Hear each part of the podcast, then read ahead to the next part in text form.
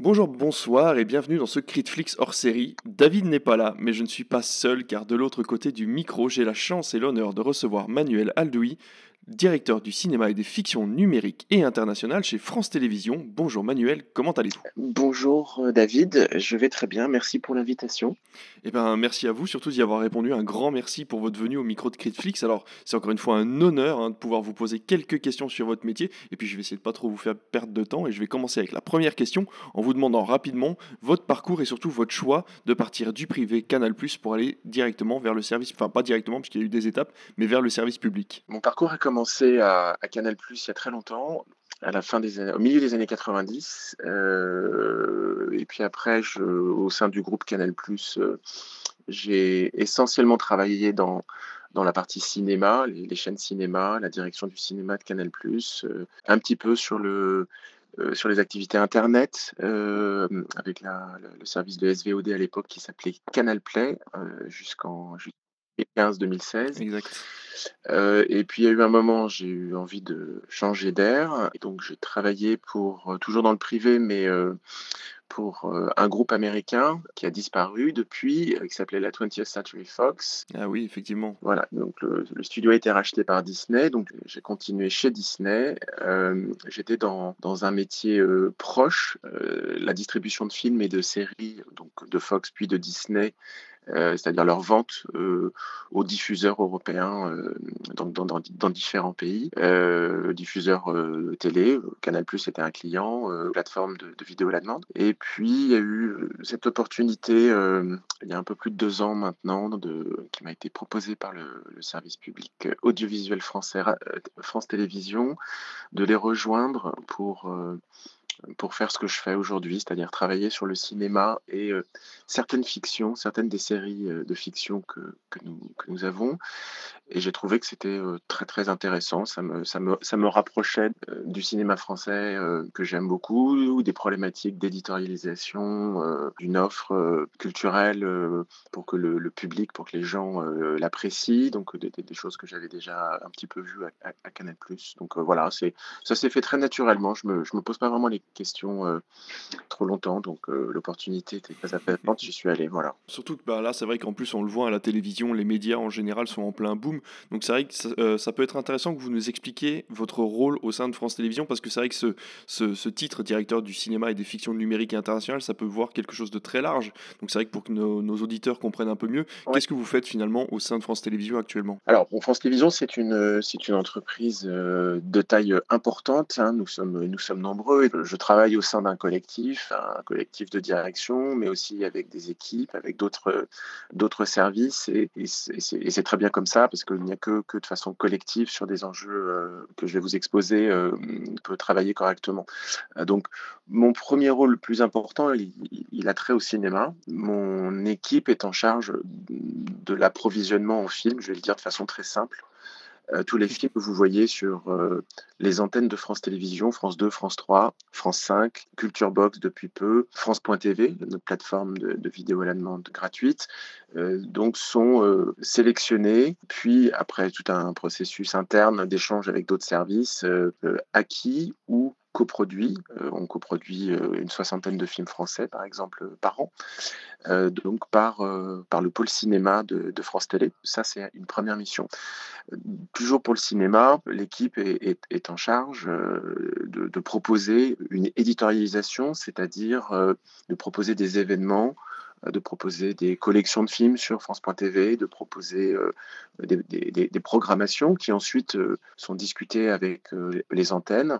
Il y a d'autres services au sein de France Télévisions qui sont en charge de la programmation du cinéma, qui euh, nous, nous font aussi des propositions. Donc, on, est dans, dans des discussions dans les, dans, les, dans les deux sens. Par exemple, les collections numériques euh, que vous pouvez voir, euh, vous allez bientôt en voir à propos du Festival de Cannes d'ici un mois et demi, bah, elles sont conçues et imaginées dans, dans l'équipe. Côté fiction, alors là, on parle de fiction télé. J'ai deux, je, je, travaille avec deux équipes dans, dans mon pôle.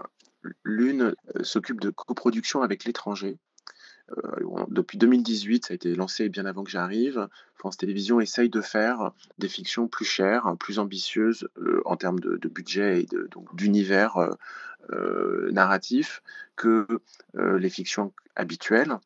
Donc elles sont moins nombreuses. Pour vous donner un exemple, il y a deux ans, on a diffusé Le Tour du Monde en 80 jours, qui était une grosse coproduction internationale avec avec la ZDF, la RAI, enfin plein de diffuseurs étrangers. Là, à Sérimania, euh, Festival euh, international de série qui a eu lieu fin mars, euh, nous avions euh, Les Gouttes de Dieu, qui est une série coproduite avec Hulu au, Japon et ah Apple, qui est une série, une histoire qui se passe entre la France et le Japon. Donc c'est du budget plus lourd, donc ça demande ça demande des échanges avec d'autres partenaires. Donc ça, c'est le premier, premier axe.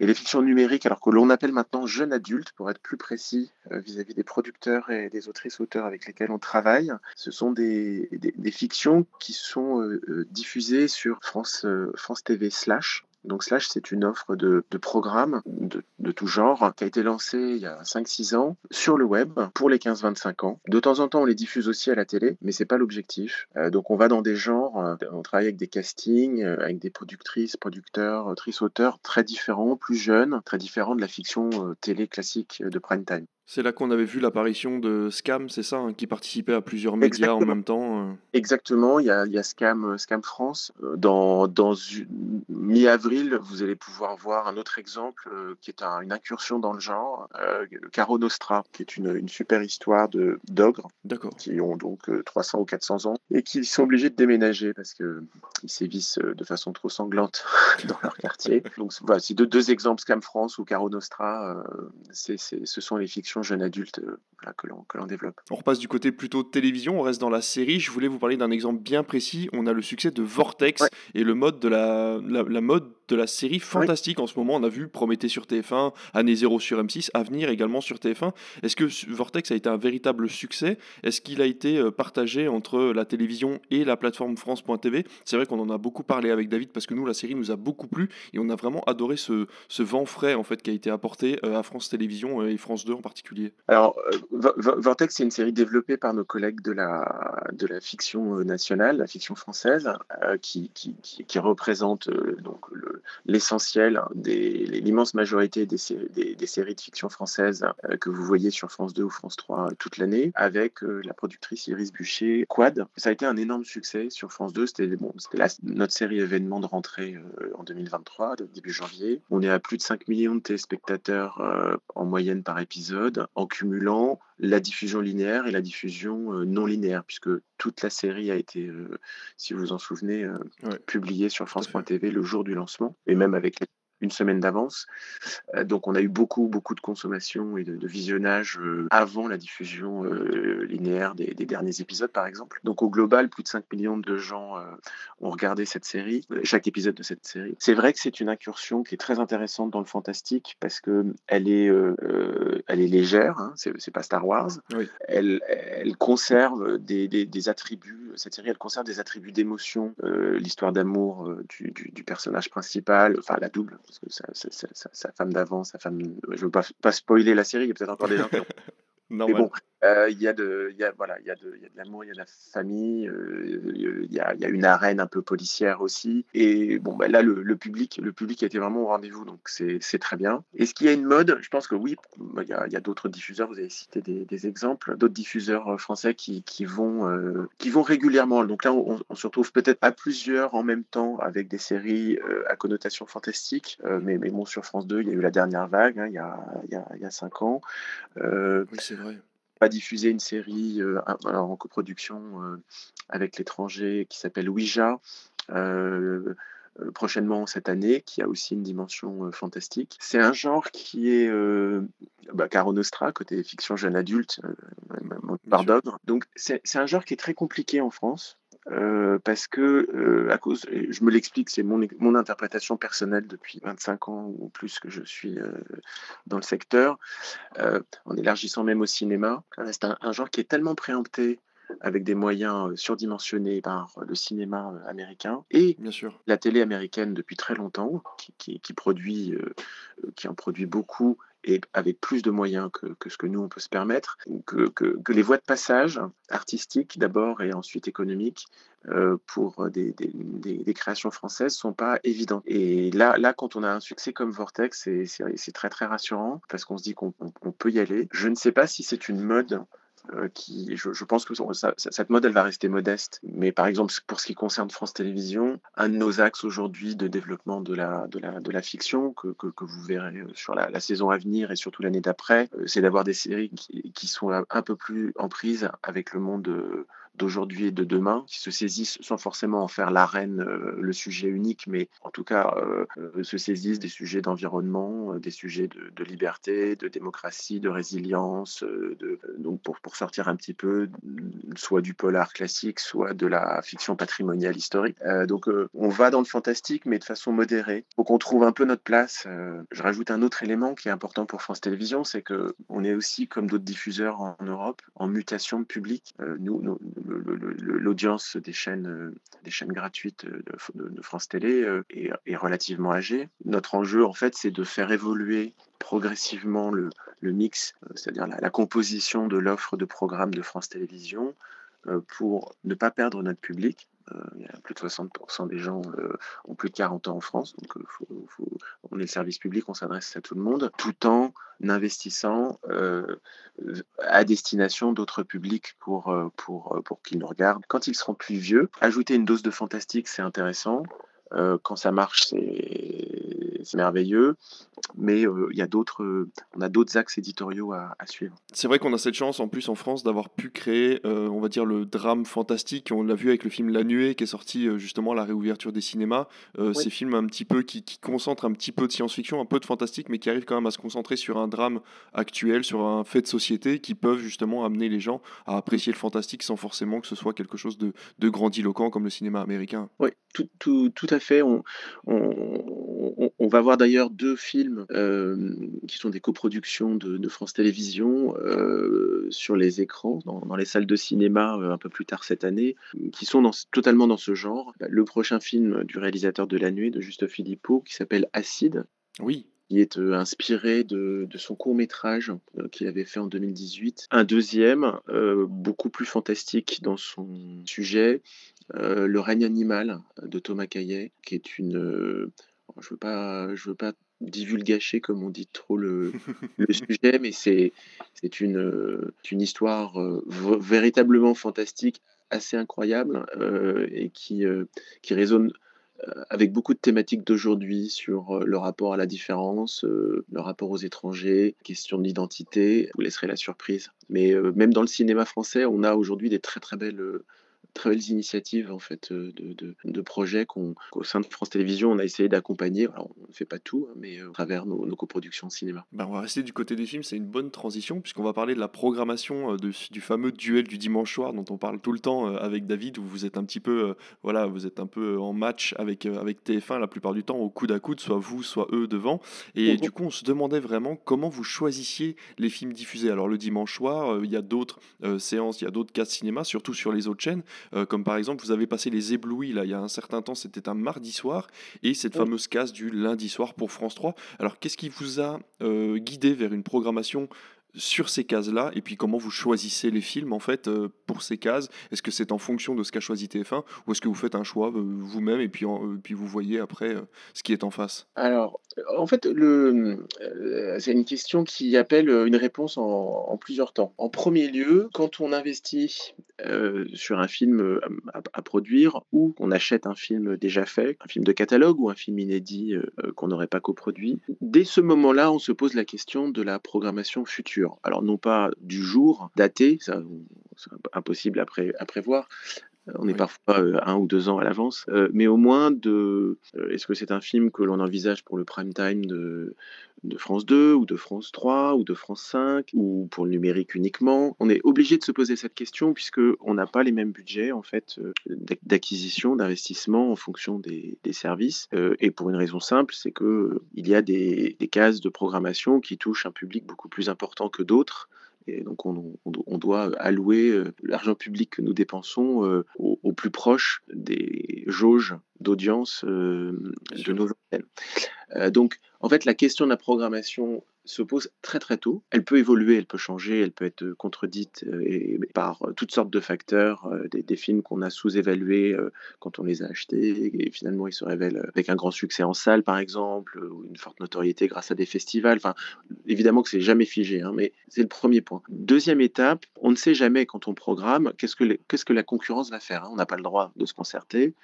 forcément tout le monde découvre, les diffuseurs gratuits découvrent, donc, euh, je ne sais pas si vos auditeurs euh, le savent, mais donc on dépose les grilles de programmation trois semaines à l'avance, tous les mardis vers 14h, euh, auprès d'une institution. Tous les diffuseurs font ça en même temps.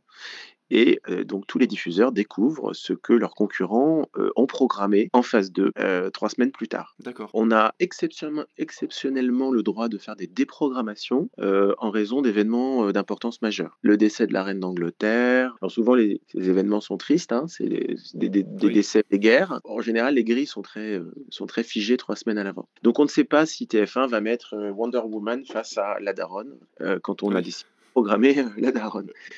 Euh, troisième point, le choix de mettre tel film sur telle chaîne, bah, on, a on, a travaillé avec nos collègues de la programmation, qui sont en charge de la programmation de nos chaînes, progressivement, euh, ces deux dernières années, à des changements dans l'organisation, dans la programmation du, cinéma. Aujourd'hui, la, la, grille, elle est structurée sur trois prime time récurrents le dimanche soir de France 2, qui est un peu une institution, le lundi soir sur France 3, euh, qui avant euh, avait une, case hebdomadaire à un autre moment de la semaine, et le vendredi soir sur France 5. Maintenant, depuis le mois de septembre, on est, on, est stable là, sur, cette, sur ce triptyque. Euh, alors, il y a des petites exceptions dans l'année, etc. Mais c'est, on va dire, l'architecture euh, standard. Ensuite, euh, et ça, c'est un de nos objectifs, un de mes objectifs, c'est de créer des crêtes de, de, de, visibilité, c'est-à-dire des moments où tout d'un coup, on met un coup de projecteur sur un film ou sur un ensemble de films.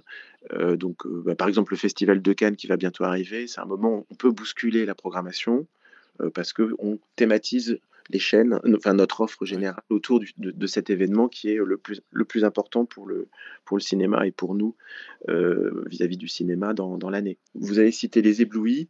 Depuis euh, deux ans, on fait régulièrement, à peu près une fois par trimestre, une soirée sociétale qui est une façon de mettre un film à nouveau dans le débat. Euh, donc, ce sont toujours des films qui, qui questionnent on l'a fait avec Les Chatouilles il y a deux ans sur, euh, donc sur l'inceste. On l'a fait avec euh, Grâce à Dieu de François Ozon. Euh, on l'a fait avec Au nom de la terre d'Edouard Bergeon. on l'a fait avec Jusqu'à la garde de Xavier Legrand sur les violences aux femmes. Et là, on l'a fait sur, avec Les, les Éblouis de, Sarah Succo autour de, de l'emprise sectaire. Donc la logique est de faire de mettre le film en prime time, d'accompagner ça soit d'un documentaire, soit plutôt d'un débat euh, euh, animé par euh, la direction de l'information de France Télé. Et ça marche très bien. Enfin, Les Éblouis, c'est un film qui a dû faire à peu près 200, de mémoire 200, 250 000 entrées. Donc c'est pas le film le plus, c'est pas énorme. plus connu. On a fait 2 millions et demi de téléspectateurs et là on, a, du replay en plus. donc on, on, voit que en mettant ce coup de projecteur, non seulement on donne une, très belle exposition au film, parce que bon, les films, comme vous le savez, ils ont quand même, on espère qu'ils ont, ils ont une carrière longue. Il y a évidemment la sortie en salle qui est la première et la plus importante, mais ensuite euh, ils ont une longue traîne. Euh, donc c'est une très belle vitrine pour le film, une très belle exposition. On a eu que des très bons retours aussi qualitatifs. Euh, et puis ça, le met dans, le débat, euh, dans un des débats d'aujourd'hui. C'est pour nous un double, double avantage. Donc ça, ce sont des moments un peu exceptionnels. On ne le fait pas trop régulièrement. Alors j'ai pas vraiment répondu sur mais pourquoi tel film ce dimanche? Très franchement, alors la, la, proposition du dimanche soir de France 2, par exemple, c'est un, euh, pour nous c'est la plus, c'est la case la plus importante, la case cinéma la plus importante de la semaine. et donc on y met les films que l'on juge être les plus puissants en termes d'audience. ça peut être des films de catalogue. Hein, les tontons flingueurs, euh, en général, elle est quand même plutôt sur du cinéma inédit, inédit en clair. Oui, bien sûr. On a vu récemment, par exemple, euh, ben, alors on sait, je sais pas, parce que moi je m'intéresse à la télévision depuis assez peu de temps, depuis que David, euh, voilà, depuis qu'on se connaît avec Claude David, et c'est vrai que j'ai cru remarquer depuis quelque temps euh, cette tentative d'aller vers un cinéma euh, un peu différent de ce que vous proposiez d'habitude. On l'a vu avec euh, Terminator Dark Fate, avec Get Out aussi il y a quelques semaines. Est-ce qu'il y a des, des, tentatives de votre part de partir sur des choses un petit peu plus en parallèle ou c'est juste moi qui, qui ne m'y intéresse pas depuis assez longtemps? Alors non, vous avez bien vu. L'objectif général après, ça, prend des, des, formes différentes, ça dépend des films, ça dépend des cases, du moment de l'année, de ce qu'on arrive à acheter, etc. Mais l'objectif, un des objectifs généraux sur le cinéma de France Télé est d'être euh, et de proposer la plus belle vitrine en clair euh, du cinéma dans tous ses genres et pour tous les publics. Et de ne pas avoir un biais qui délaisserait certains styles, certains genres. On a deux grandes chaînes nationales, France 2 et France 3, qui ont des publics un peu différents. L'une un peu plus urbain, un peu plus jeune, l'autre un peu plus territorial euh, et avec un public un peu plus âgé. On a euh, une troisième chaîne, France 5, et une quatrième chaîne, Culture Box, euh, Canal 14, ex-France 4, qui ont des audiences moins importantes, mais qui peuvent être de, très belles vitrines pour des films un peu plus pointus. Et on a France.tv, qui est un, vraiment une plateforme de diversité le numérique permet ça et, c'est fantastique. Donc l'objectif général, c'est d'avoir un peu de tout. Alors, on a nos contraintes. On est nous sommes un service gratuit, donc on ne peut pas aller, par exemple, très loin dans le cinéma d'horreur. Oui, forcément. Euh, non, ça, on ne peut pas. On est un service public avec un cahier des charges, donc on doit avoir une attention à toutes sortes de thématiques, le renouvellement des jeunes talents, le cinéma d'auteur, euh, la, la, place des femmes réalisatrices. Euh, on doit traiter la diversité sous toutes ses formes. Euh, social, géographique, ne pas être trop parisien. Euh, enfin, je, vous le mets un peu en vrac, mais, mais tout ça donne un canevas euh, de, paramètres qu'il faut qu'on traite. Et ben, dans ce canevas, il doit y avoir une place pour avoir de temps en temps Get Out. il y a pas raison. voilà. donc, c'est pas un changement. on n'ira jamais sur le cinéma américain aussi fortement que nos concurrents privés, TF1 et M6. Si vous voulez aller voir des Marvel, j'ai travaillé chez Disney, euh, c'est sur TF1 que ça se passe. Euh, et c'est pas notre d'aller euh, d'aller sur ce terrain-là. Tout le monde nous le rappelle d'ailleurs régulièrement quand on est auditionné par Donc non, je ne suis pas en train de, du tout de dire ça, mais je vous donne deux exemples donc, de films qu'on n'a pas du tout coproduits. on les a achetés sur visionnage. L'année dernière, on a acheté, c'est un film qui n'avait pas de chaîne en clair, La Nuit du 12. Bon, bah, finalement, heureusement, oh. Les Césars qu'il a eu. Bah oui. Et puis, mais c'est un film qu'on aurait pu préacheter euh, sur scénario. Ça s'est pas fait pour plein de raisons, mais il, est assez, il, est assez euh, compatible avec l'image qu'on peut avoir du, cinéma euh, présent sur le service public. Mais on a aussi acheté Everything Everywhere All at Once. Ça, c'est une très bonne nouvelle. qui est très loin de ce qu'on fait ah habituellement, mais, mais complètement. Il n'y a, a, aucune raison, avec la variété. Moi, je vois France Télé comme un ensemble de salles de cinéma, comme si on était un exploitant. Alors, on est à la télé, mais, mais on a des grandes salles, des plus petites salles, et ça nous permet normalement de, avec ces jauges différentes, hein, enfin vous êtes exploitant, de, bah, de pouvoir proposer une variété de cinéma importante. Oui, complètement. Si on n'avait que deux grandes salles, bah, on serait un peu stressé à ne travailler que des films puissants en espérant que la salle sera pleine. Mais non, là, on peut, on, en a pour tous les goûts. Donc, euh. eh ben, en parlant de, tous les goûts, justement, euh, c'est une question qu'on se pose à chaque euh, diffusion des programmes de Noël. Ça nous fait beaucoup rire. Pourquoi vous mettez des westerns de Noël sur France 3 Alors, bah, parce qu'il y a un public qui vient là pour ça. En fait, alors, j'élargis le sujet, mais, mais c'est quelque chose qu'on. Je pense que tout le monde le vit, mais, mais, mais peu l'identifie la télé, surtout la télé gratuite et surtout le, service public, elle a des moments un peu doudou. C'est-à-dire euh, qu'on a nos traditions parce qu'on diffuse la même chose régulièrement qui mettent le spectateur dans, dans une position de, de consommation que j'appelle doudou, c'est-à-dire ah, j'ai déjà vu le film 25 fois, mais mais c'est mon plaisir de, c'est mon plaisir à Noël ou c'est mon plaisir par exemple, euh, dans les pays scandinaves, les télés publiques, toutes, les euh, norvégiens, les suédois, etc., euh, leur tradition, c'est le dessin animé de Disney à Noël, le 25 décembre. Bon, c'est pas, pas le cas de France Télévisions, c'est pas du tout notre tradition, mais ben, Ça fait partie de notre tradition. Euh, et alors bon, ces traditions, ça peut changer, hein, mais ça, ça fonctionne plutôt bien. On, a un certain public, hein, pas, ça touche pas tout le monde, mais ça, ça marche plutôt pas mal. Ça nous permet de, de la période de Noël comme les périodes de, de, de, vacances. C'est un des, un des rares moments où on a deux moments dans l'année où on programme beaucoup, beaucoup plus de films que la normale. Euh, Noël, ça fait un certain temps, donc on diffuse à peu près une trentaine de films, 30-35 films sur 15 jours de vacances. c'est fou. Bah, il y en a tous les jours euh, sur les deux chaînes principales, en journée et parfois en plus le soir. Donc euh, voilà, ça fait. donc ah, il faut trouver quand même un petit équilibre, mais bon, c'est la période des fêtes. On se dit c'est un peu la fête du cinéma, donc il y a du, il y a du, il y a du western oui, mais il y a aussi de la, la, comédie familiale. On a fait des, des incursions dans le long métrage d'animation qu'on a plus de mal. Ça marche moins. Je pense notre, on n'est pas, nos, nos, chaînes sont pas repérées pour ça. Et puis maintenant, il y a le deuxième moment, c'est le festival de Cannes où, où on a on l'a déjà fait l'année dernière une fois et on va le rééditer cette année. Donc le western à Noël sur France 3, bah, le, public a repéré ça et c'est une tradition. Euh, c'est comme le Père Noël est une ordure à Noël. Euh, voilà, alors qui est plutôt sur France 2, bah, pour l'instant, euh, ça tient. On va partir plutôt du côté du numérique, puisque vous vous en occupez aussi. Euh, l'arrivée de France Télé, est-ce que ça a bouleversé les, audiences de France Télévisions en mieux ou en moins bien? Et euh, est-ce que vous les comptez, vous, euh, ces audiences-là? Est-ce que vous avez moyen de les compter? Oui, vous, vous, voulez parler de France.tv, la plateforme? France.tv, je me suis trompé, pardon. Oui, effectivement, France.tv. oui, ça a bouleversé, et depuis un certain temps, nos, nos, audiences, parce qu'il y a, y a un mouvement de bascule euh, depuis euh, une dizaine d'années euh, du, public qui n'était pas une bascule intégrale, mais qui est une évolution progressive de la consommation linéaire vers la consommation non linéaire. et ce n'est plus quelque chose qui concerne simplement les moins de 25 ans.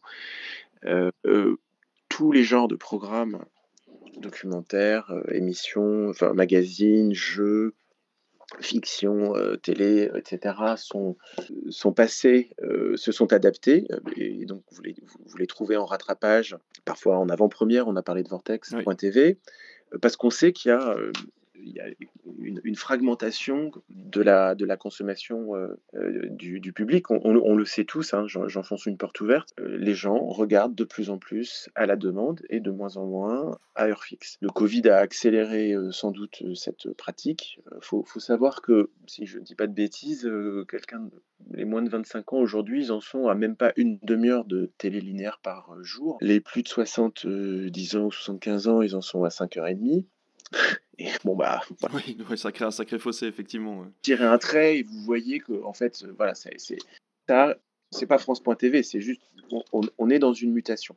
Euh, à tel point que sur le cinéma, on a deux ans, euh, enfin trois ans maintenant, assisté mettre le cinéma aussi dans France.tv pour qu'il soit aussi disponible gratuitement à la demande. Et ça, ça n'a pas été chose simple parce que il y a beaucoup de résistance des, producteurs, des distributeurs, euh, euh, des concurrents privés comme Canal. contre ce mouvement. Mais, mais, je pense que bon, maintenant, c'est derrière nous. le pas est pris, on a une offre. je pense que tout le monde voit qu'elle a trouvé sa place sans déstabiliser les autres exploitations. J'y reviendrai si, si, vous voulez, mais on a votre question. Donc oui, ça a bouleversé nos audiences. Deux, on compte. Alors le, la mesure de l'audience non linéaire, euh, c'est un des paradoxes de la période. Euh, la mesure des audiences non linéaires est encore imparfaite. Euh, on a une bonne mesure du, de tout ce qui est rattrapage. Il faut que ça, un programme passe à la télé ensuite et est attrapé par, si je puis dire, par médiamétrie, en comptage par le panel. et donc on a nos audiences du replay 7 jours plus tard. Euh, et aussi 28 euh, jours plus tard. Vous avez des, vous avez des comptes que 7 jours plus tard, c'est-à-dire que c'est pas comme la télé linéaire où on a les comptes euh, le jour pour le lendemain. Médiamétrie a une mesure d'audience quotidienne. les audiences sont livrées le matin à 9h, les audiences de la veille, mais on doit attendre une semaine pour avoir le, enfin 8 jours en l'occurrence, hein, le huitième jour pour avoir le replay à 7 jours. Pour, pourquoi c'est comme ça? Techniquement, ça pourrait se faire différemment, mais vous savez, Médiamétrie travaille euh, sur, en fonction d'un cahier des charges qui est défini par euh, ses actionnaires et clients, c'est-à-dire les médias. On s'est dit que euh, si on avait le replay à 7 jours, on peut le monétiser en publicité pour ceux qui ont, vraiment besoin de monétiser, ah, oui, etc. Donc, c'est pas bon, les, plateformes ont beaucoup plus de, de, data sur leur consommation au quotidien, à leurs prêts, etc. Bon, c'est super. Bon, nous, on fait avec ce qu'on, il faut, il faut prioriser les efforts, comme tout ça coûte beaucoup d'argent ces analyses Bien sûr. sont chères. Donc aujourd'hui, on a le replay à 7 jours, le replay à 28, de façon ad hoc, c'est-à-dire qu'il faut le commander, comme on l'a fait par exemple sur Vortex.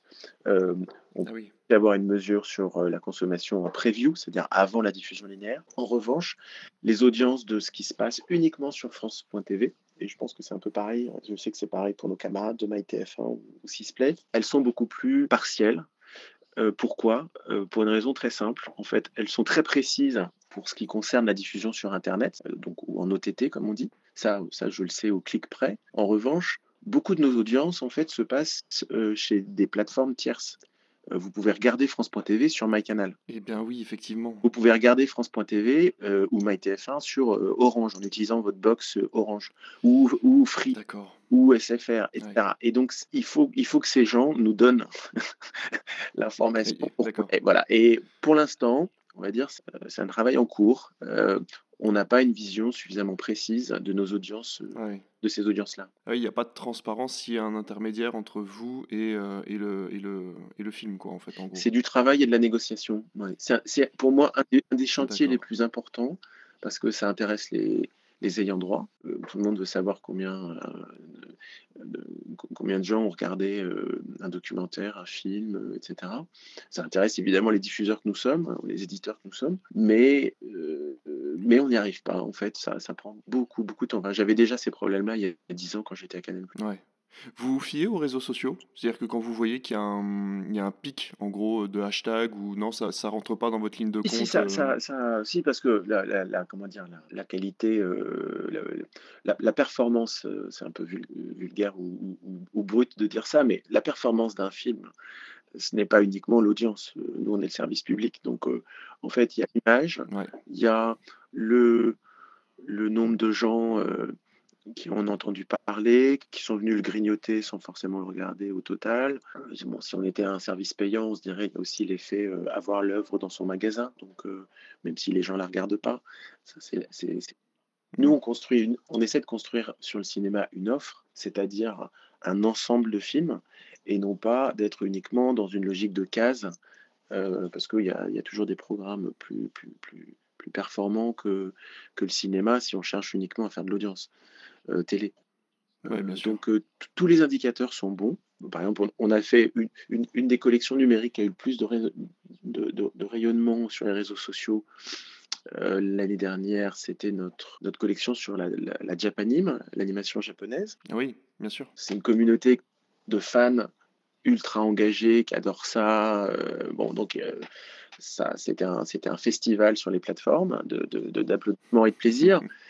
Après, les audiences, en fait, elles étaient bah, les audiences avec euh, les, imperfections que j'évoquais avant dans la mesure hein, des, audiences, les audiences étaient relativement modestes. Je, me l'explique, hein. je pense que ses fans avaient déjà vu tous ces films, donc euh, oui, bah oui, forcément. Pas attendu euh, France Télé pour les découvrir, mais donc, mais c'était pas grave. Nous, ça fait partie du menu. proposer de temps en temps de l'animation japonaise, je pense que c'est bien. ça, ça élargit les goûts. Au niveau de vos, de vos productions, on, l'évoquait tout à l'heure, vous avez parlé de Série Mania. je voulais vous parler des coproductions avec les plateformes. Ça a été le cas pour d'autres chaînes de télévision. Vous avez parlé d'Apple tout à l'heure. Vous avez donc un projet de série en coproduction avec une autre plateforme de SVOD du coup? Euh, bah, Alors depuis, depuis un an et, un peu plus d'un an, depuis 2022, euh, début 2022, les, les, plateformes américaines présentes en France ont des obligations euh, d'investissement dans la création audiovisuelle et cinématographique. C'est le cas d'Apple cette année d'ailleurs, qui a dépassé les fameux 5 millions. Voilà. Donc euh, Apple, Disney+, euh, Netflix bien sûr, Amazon Prime Video. Et donc, euh, donc on voit les plateformes, elles sont autour de nous, à la fois sur le cinéma et sur, et sur la télé. Sur le cinéma, on a beaucoup de films qui sont maintenant coproduits avec, des, avec une, plateforme à, bord. Par exemple, France Télévisions a coproduit le prochain film de, de Maïwen Lebesco euh, qui s'appelle Jeanne du Barry. Et c'est Netflix et non pas Canal euh, qui est le, diffuseur payant. Donc on se retrouve à, ah oui, à bord du même film. Le film va sortir en salle. Après, il ira sur Netflix. Et puis ensuite, il ira sur France euh, Télé, sur France 2 en l'occurrence. Donc ça, c'est côté cinéma. Donc c'est pas France Télévisions en direct avec une plateforme. C'est ça se fait toujours par le truchement du producteur. Sur les séries, sur les séries, on a initié ça il y a un peu plus de deux ans. La première série a été Cœur Noir, qui est en ce moment sur Prime Video. Oui, tout à fait. Ah, c'est vous qui avez coproduit Cœur Noir, d'accord. Ouais, bah, Cœur Noir, c'est situation très simple. C'était un développement. Donc sur les séries, on co-développe les séries que nous coproduisons, c'est-à-dire qu'on a le droit de de, de, de, cofinancer le travail d'écriture par les auteurs et tous les, tous les, toutes les charges de préparation à la différence du, cinéma où on est un peu plus distant. Donc, Cœur Noir, c'était une série qui était co-développée avec Mandarin Télévision, le producteur. et puis on a vu que l'histoire était trop chère pour être euh, simplement financé par France Télévisions. Le producteur a convaincu Amazon de venir à bord. Et donc, bah, voilà, c'est une série. Ensuite, en fonction des apports, euh, c'est Amazon qui a la série en premier et France Télé qui l'aura ensuite. Et ensuite, bah, on a un peu élargi. On a fait euh, Vortex. Netflix est arrivé à bord de Vortex. La série Bardot que nous avons présentée à Série Mania. Netflix est venu aussi nous rejoindre. D'accord. Les Gouttes de Dieu, que je citais avec Apple, c'est un peu différent. C'est une série qu'on a coproduit avec une plateforme japonaise, un diffuseur japonais, et, Apple nous a rejoint sur visionnage. Ils ont vu la série. Ah mais oui, c'est l'adaptation du manga, j'avais vu ça. Euh, c'est l'adaptation d'un manga, c'est ça, hein, sur le vin. Exactement, sur le vin, oui. Euh, très belle série, donc qui va arriver sur Apple TV Plus euh, le 21 avril, là, donc c'est bientôt dans, dans, trois semaines. Ah oui, d'accord. Ah oui, ça va vite, effectivement. Ouais, Donc, et nous, on l'aura plus tard. on, laisse Apple en premier, on, s'est décalé. Donc, on le fait. C'est pas, c'est pas, c'est pas un axe de développement pour nous, mais nous, on a un certain nombre de films et de séries qu'on ne peut pas se payer tout seul. En fait, le producteur a besoin de trouver d'autres financements que le nôtre. Et euh, soit on trouve euh, des, coproductions, des coproducteurs étrangers. Euh, ça, c'est notre, notre plan A. Vous allez découvrir une super série qui s'appelle Abyss en français, The Swarm en anglais, avec notamment Cécile de France. Pour, c'est une série avec un cast collectif. une série catastrophe. D'accord. à 40 millions d'euros de budget, mais heureusement, c'est avec la ZDF, avec la RAI, avec Hulu Jabal. Ah, Là, il n'y a pas de plateforme, mais on a tout un aéropage de, diffuseurs étrangers euh, qui se sont mis ensemble. Ok, bah, franchement, ça donne, des, ça donne envie en tout cas quand vous en parlez, ça fait des super projets. On va revenir du côté du cinéma, on va parler du Festival de Cannes. Vous nous avez rappelé que vous étiez partenaire cette année. Euh, vous nous avez régalé avec un nombre de films hallucinants euh, l'année dernière sur France.tv. Est-ce que cette année, ça va être pareil en linéaire et sur la plateforme? Vous avez des films à proposer On devrait avoir, on va dévoiler notre, le nombre de films et les titres, etc. normalement vers le 20 avril, hein, au moment des. Euh, alors, on n'est pas dans la même région, dans les vacances de Pâques parisiennes. Euh, vers, le 20, voilà, vers le 20 avril, donc dans, dans, trois semaines. Ce que je peux dire aujourd'hui, c'est qu'on. Donc, l'an dernier, on avait. Euh, l'an dernier, c'était notre première année en tant que partenaire officiel du Festival de Cannes. tout à fait. Pour 2000, euh, donc on a, c'est un partenariat de trois ans, donc on a, nous, nous, sommes partenaires cette année 2023 et nous serons encore partenaires en 2024. On va proposer une offre de films euh, sur France.tv, euh, accessible gratuitement à la demande, avant le Festival de Cannes. On, avait fait ça l'année dernière, donc en rapport avec le festival, des films qui ont été sélectionnés ou primés dans, les, dans les différentes sélections euh, euh, précédentes. Le, ça va commencer sur le numérique sur France.tv dès le 27 avril. Ensuite, euh, au moment du festival lui-même, donc entre le 16 et le, 27 mai, nous aurons une programmation euh, également linéaire sur nos chaînes, euh, Culture Box bien sûr, mais on, va aussi avoir du cinéma canois sur France 2, France 3 et France 5. On aura aussi une proposition de documentaire autour du cinéma assez riche. En, en inédit ou en rediffusion et de courts métrages. Le dispositif d'émission, il est en train d'être calé. Donc on, là, on fera nos annonces fin avril euh, sur les émissions qui descendent à Cannes et comment on le traite. Mais, mais la, philosophie en fait générale, c'est d'amener le festival de Cannes dans les foyers. Euh, donc c'est pas de faire la fête sur la croisette, c'est pas du tout le sujet. C'est de, de, en fait, de faire en sorte que les, le plus d'émissions possibles, chacune avec leur registre et leur façon de s'en trahir leur ADN, euh, le plus d'émissions possibles de France Télé. et une petite lucarne canoise, une lucarne canoise plus ou moins importante, les marches sur France Info, etc., euh, etc., pour que le plus de gens euh, dans le public français soient euh, touchés physiquement et émotionnellement par le Festival de Cannes. On ne veut pas le réserver uniquement aux cinéphiles, on essaie de le faire. Il faut que les cinéphiles en aient pour, pour leur envie, ça bien sûr. c'est toute la programmation cinéma et avec des, aussi certaines émissions un peu plus un peu plus aguerris, un peu plus pointus. On, veut rester dans, cette grande ouverture la plus large possible. L'année dernière, ça avait vraiment plutôt bien marché. Euh, bon, les bruits que j'entends, et j'ai aucun secret, c'est que par ailleurs, bah, la production aussi euh, française, européenne et américaine, elle s'est quand même réveillée. Et que le, festival le Festival de Cannes 2023 devrait avoir une, programmation cinéma lui-même exceptionnelle. Donc ça, ça, va, ça va aller dans le bon sens. Voilà. Et eh ben écoutez, on arrive tout doucement à la dernière question. Merci pour, euh, pour cette réponse-là. On remarque un, retour du linéaire, hein, principalement euh, sur les plateformes qui, qui proposaient de la, SVOD, comme euh, Prime Video, Netflix aussi a tenté. mais il y a aussi les chaînes, les chaînes fast qu'on peut voir sur certaines applications, certaines, certaines télé connectées. Pourquoi, à votre avis, les gens se remettent à regarder de la, de la, de la télévision linéaire? Le linéaire n'est pas, n'est pas mort. On l'a vu, c'était un, un, des enseignements peut-être paradoxaux de, de, la pandémie, mais rappelez-vous, en 2020-2021, il s'est passé deux choses quand nous étions tous confinés euh, et restreints euh, dans nos déplacements et nos sorties culturelles. L'explosion de la consommation des plateformes de vidéo à la demande par abonnement, comme Netflix, et l'explosion des audiences télévisuelles, des bonnes vieilles chaînes linéaires. Les deux en même temps. Ça allait de pair. Les deux en même temps. Alors, les gens avaient beaucoup plus de temps disponible à consacrer au petit écran puisque euh, euh, ils n'avaient pas le droit de sortir et que les salles étaient fermées, euh, les salles de théâtre, les salles de cinéma, etc. Donc, certes, il y a eu un, on va dire un effet d'aubaine, si je puis dire, malheureusement. Et le linéaire, la, consommation linéaire baisse structurellement, mais parce que certains de ces programmes ont plus de valeur et se consomment tout aussi bien en non linéaire qu'en linéaire. Ça ne veut pas dire que l'expérience linéaire, elle est complètement obsolète. Alors évidemment, pour tout ce qui est actualité, pour tout ce qui est sport. Et il y a aussi le besoin alors, des diffuseurs, y compris de certains nouveaux entrants, de, pour moi, de, de capter l'attention du public à un instant T. En fait, on a une offre audiovisuelle qui est tellement riche que on a tous le sentiment de dépenser beaucoup pour assez peu de résultats parce que dès qu'on lance une série, euh, dès qu'on publie un, film sur une plateforme, il est chassé par euh, cinq ou six annonces le même jour euh, ou nouveautés chez les concurrents. Et donc, comment, comment vous recréez de l'événement?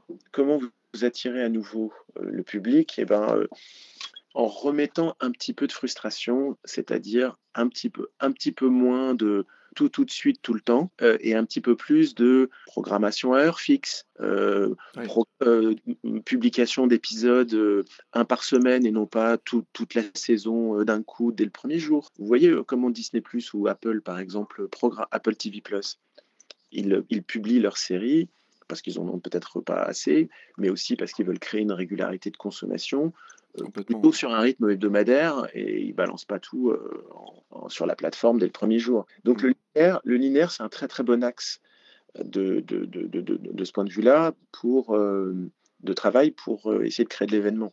alors bon, les, chaînes historiques, elles ont un avantage parce qu'on fait, c'est notre métier de base, mais ça ne me surprend pas, moi, que le, que le linéaire soit testé. Peut-être que ça se développera un petit peu plus. Je ne pense pas que le, le, mouvement global de la bascule, il est en train de se faire et, c'est pas de nature à, changer. Les chaînes fast, c'est peut-être un autre sujet. Euh, premièrement, on ne sait pas si ça marche. On voit qu'il y a beaucoup d'initiatives. Euh, alors aux États-Unis, ça marche, mais le pays euh, est grand. Les téléconnectés sont mieux diffusés. Je pense qu'en France et en Europe en général, on est au début il y a le prix de la télévision aussi, enfin de, la, de la diffusion télévisuelle aux États-Unis qui apparemment est supérieur par rapport à la France. C'est-à-dire que la France donne accès à un nombre de chaînes gratuitement, ce que ne permet peut-être pas la, télévision ah américaine. complètement, c'est que les, les, chaînes fast aux États-Unis, pas toutes seules parce que la SVOD avait ouvert la voie, se sont engouffrées dans, euh, dans un créneau qui est euh, euh, la télé multi, la, une offre multi-chaîne bon marché, voire l'équivalent d'une offre de base française, euh, un foyer américain doit débourser aux alentours de 100 euros. Euh, donc, ah moi, c'est entre 100 et 200. Alors qu'en France, pour 100 euros, vous êtes déjà très élevé, vous avez beaucoup d'offres. Hein. Ah bah, complètement, oui. donc, donc, il y a les, États-Unis, c'est les États-Unis. En France, je pense que les chaînes fast, c'est une façon de relinéariser. En fait, pour l'instant, c'est utilisé plutôt par des, avec, avec du fond de catalogue, c'est-à-dire des choses qui n'ont pas beaucoup de valeur. Oui. On entendait parler de la chaîne Motus, par exemple, qui diffusait des vieux épisodes de Motus. Euh. Voilà, que, vous voyez, si vous mettez euh, ces épisodes de Motus euh, ou des épisodes de séries que les gens regardent plus beaucoup dans une offre de vidéo à la demande, payante ou gratuite, en fait, pas grand monde va venir cliquer dessus. C'est ça. il n'y a pas beaucoup de traction. Si vous les montrez sous forme de micro-chaînes thématiques, vous aidez un peu plus le public à venir, à jeter un coup d'œil, à se laisser prendre par le flux. Euh, c'est un petit peu comme, euh, c'est un peu l'avantage de la radio par rapport à, Deezer ou Spotify pour les, œuvres moins, moins, moins attractives. Il y a des œuvres qui n'ont pas besoin qu'on les mette dans une programmation linéaire parce qu'elles se portent toutes seules, elles attirent. Et il y en a d'autres, si on les organise pas un petit peu à la queue leu dans un, dans un menu euh, linéaire, euh, elles, toucheront, euh, elles toucheront vraiment personne, personne, personne. Donc pour l'instant, je pense que les chaînes fast, on est au début, c'est une, une, technique pour, non pas, ça ne montre pas une curiosité du public pour le linéaire, à nouveau, un, engouement, c'est plutôt une technique pour valoriser des fonds de catalogue. Oui, travailler sur la nostalgie peut-être de certaines personnes. Voilà, exactement. Eh ben super, merci, euh, merci beaucoup Manuel. J'arrive à la fin de mes questions, j'en ai encore une centaine d'autres, mais euh, voilà, ça serait euh, peut-être une autre, une autre interview, une autre discussion avec vous. Je vous remercie énormément d'avoir participé à, ce podcast. je remercie aussi David qui a préparé les questions avec moi, qui n'est pas là aujourd'hui et qui aurait rêvé de pouvoir vous parler. Donc voilà, c'est une grande chance de vous avoir eu ici à ce micro et merci encore pour toutes ces réponses et je vous souhaite énormément de, bah, de succès dans, dans le reste de votre travail à, France Télévisions. En tout cas, vous nous, euh, vous nous régalez avec toute la programmation. J'adore France.tv et euh, je, trouve que vous avez une super programmation. Merci beaucoup, euh, merci beaucoup David. Merci de m'avoir accueilli. J'étais, j'étais ravi de participer et bonne, bonne continuation. Eh ben merci, merci beaucoup. Au revoir, bonne journée. Au revoir.